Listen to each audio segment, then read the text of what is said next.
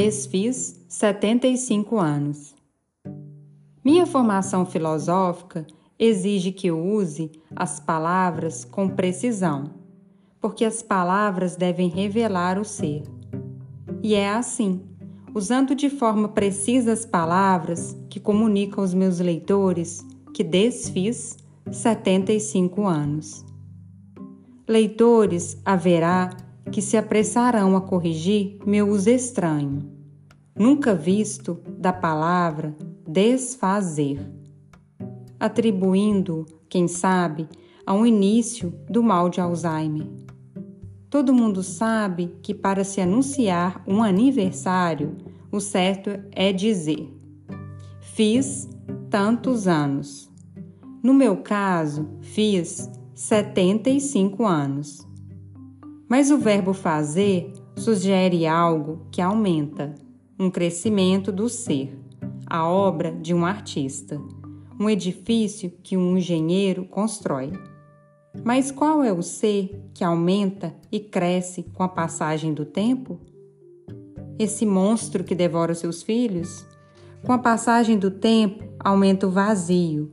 Esses anos que o aniversariante distraído anuncia como anos que ele está fazendo são precisamente os anos que se desfizeram, o ser que foi engolido pelo nada. Por isso acho um equívoco filosófico perguntar a alguém: Quantos anos você tem? O certo seria perguntar: Quantos anos você não tem? E a pessoa responderia: Não tenho 42 anos. Não tenho 28 anos, porque esse número de anos indica precisamente os anos que aquela pessoa não tem mais. Nos aniversários, então, a maneira filosoficamente correta de se dirigir a um aniversariante é perguntando-lhe: Quantos anos você está desfazendo hoje? Com base nessas reflexões, acho extremamente estranho e mesmo de mau gosto esse costume de o um aniversariante soprar velhinhas acesas. O que sopra então? Sopra um pavio negro retorcido.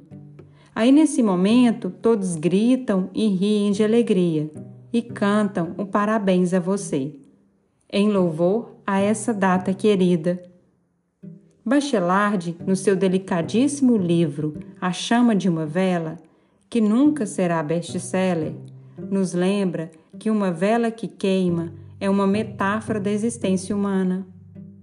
Há alguma coisa de trágico na vela que queima. Para iluminar, ela tem que morrer um pouco. Por isso a vela chora. Prova disso são as lágrimas que escorrem pelo seu corpo em forma de estrias de cera. Uma vela que se apaga é uma vela que morre. Algumas velas se consomem todas, morrem de pé. Tem de morrer, porque a cera já se chorou toda. Outras morrem antes da hora. Elas não queriam morrer, mas veio o vento e a chama se foi. As velas acesas fincadas no bolo não querem morrer. Elas vão ser assassinadas por um sopro o sopro que apaga as velas, e é o sopro que apaga a vida.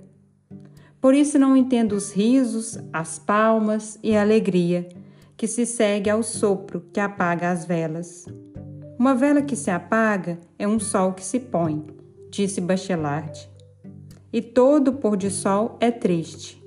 Uma vela que se apaga anuncia um crepúsculo. Por isso, eu prefiro um ritual diferente ritual que é uma invocação. Eu acendo uma vela pedindo aos deuses que me deem muitos anos a mais de vida. Esses anos que se seguirão, que são o único tempo que realmente possuo. Assim, fiz, acendi uma vela. Meus amigos à minha volta. Que coisa boa é ter amigos, especialmente quando o crepúsculo e a noite se anunciam. Acho que a vida humana não se mede nem por batidas cardíacas, nem por ondas cerebrais. Somos humanos, permanecemos humanos, enquanto estiver acesa em nós a chama da esperança, da alegria. Desfeita a esperança da alegria, a vida, a vida perde o sentido. E é isso que desejo quando acendo minha vela. Peço aos deuses que me levem quando a chama da esperança da alegria se apagar. Terminei de ler a crônica Desfiz 75 anos, publicado na obra com o mesmo título, de autoria de Rubem Alves, pela editora Papiros. Eu sou Joyce Castro e esse é mais um episódio do Leio para você com carinho e biblioterapia.